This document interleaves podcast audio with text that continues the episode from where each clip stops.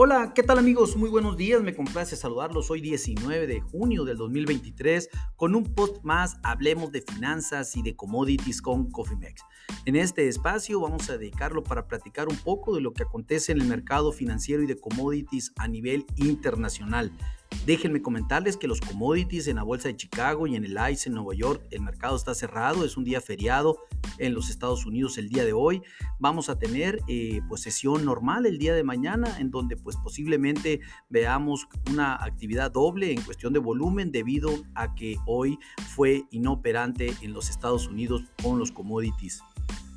Sin embargo, pues en este momento existen otros, otros commodities que están funcionando, como lo viene siendo el oro. Prácticamente el oro está cayendo en esta mañana eh, algo como 7 hasta 8 dólares la onza para cotizar a niveles de 1962.40 dólares la onza.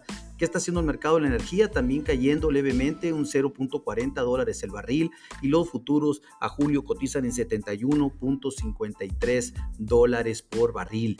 Y otro, pues otro que sí está jalando bastante el índice del dólar a nivel internacional, está apreciándose un 0.25%, algo como 250 unidades para situar el principal indicador en 102.09 unidades se recuperó después de una caída que tuvo el índice del dólar cercano al 101, ahorita pues prácticamente ya coqueteando por encima de la barrera de los 102.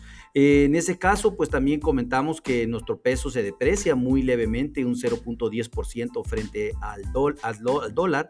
En este momento el peso pierde 2 centavos por dólar y cotiza en 17.08 centavos eh, por dólar. El máximo del día de hoy ha sido de 17.17, 10 de 10 eh, prácticamente centavos eh, más del nivel de ahorita y el mínimo ha sido de 17.06, prácticamente un par de centavos abajo, de tal manera que el peso se mantiene en la zona baja de apreciación frente al dólar. Por los demás commodities, pues no están operando. Eh, prácticamente nos estaríamos esperando al día de mañana y pues comentarles que el, peso pues definitivamente eh, mantiene ese, eh, ese canal de apreciación sin lugar a dudas frente al dólar. Ahorita técnicamente tenemos la barrera del 17 eh, como el primer soporte principal. Tenemos un pivot arriba de 17, 17, que es justo donde está más o menos ahorita, y un primer resistencia a niveles de 17, 28 pesos por dólar.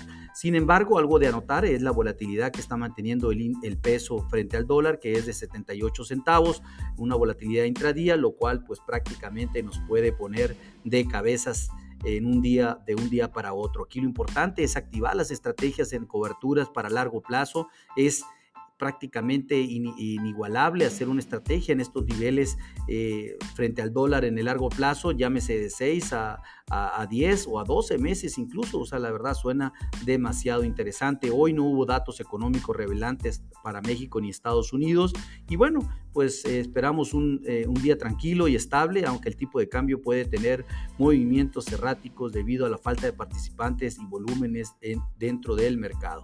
Vamos a ver qué, qué, qué sale. Les recuerdo que hoy día feriado en los Estados Unidos, día de la emancipación, lo cual pues prácticamente los mercados estuvieron cerrados. El día de mañana será sesión normal.